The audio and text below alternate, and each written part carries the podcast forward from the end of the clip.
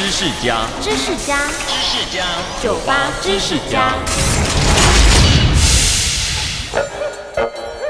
高跟鞋是女性美丽和潮流的象征，也有人觉得它是让女人活受罪的刑具。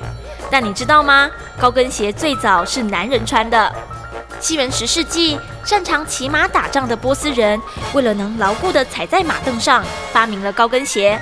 他们用高跟鞋中间的凹槽来固定，这样即使在马上站起来射箭，也能稳住身体。到了十七世纪，高跟鞋传入欧洲。这时候，它都还是男人表现地位的象征，地位越高，鞋跟就越高。好比法国国王路易十四，他脚上的高跟鞋鞋跟竟然高达有十公分呢。收听酒吧知识家，让你知识多增加。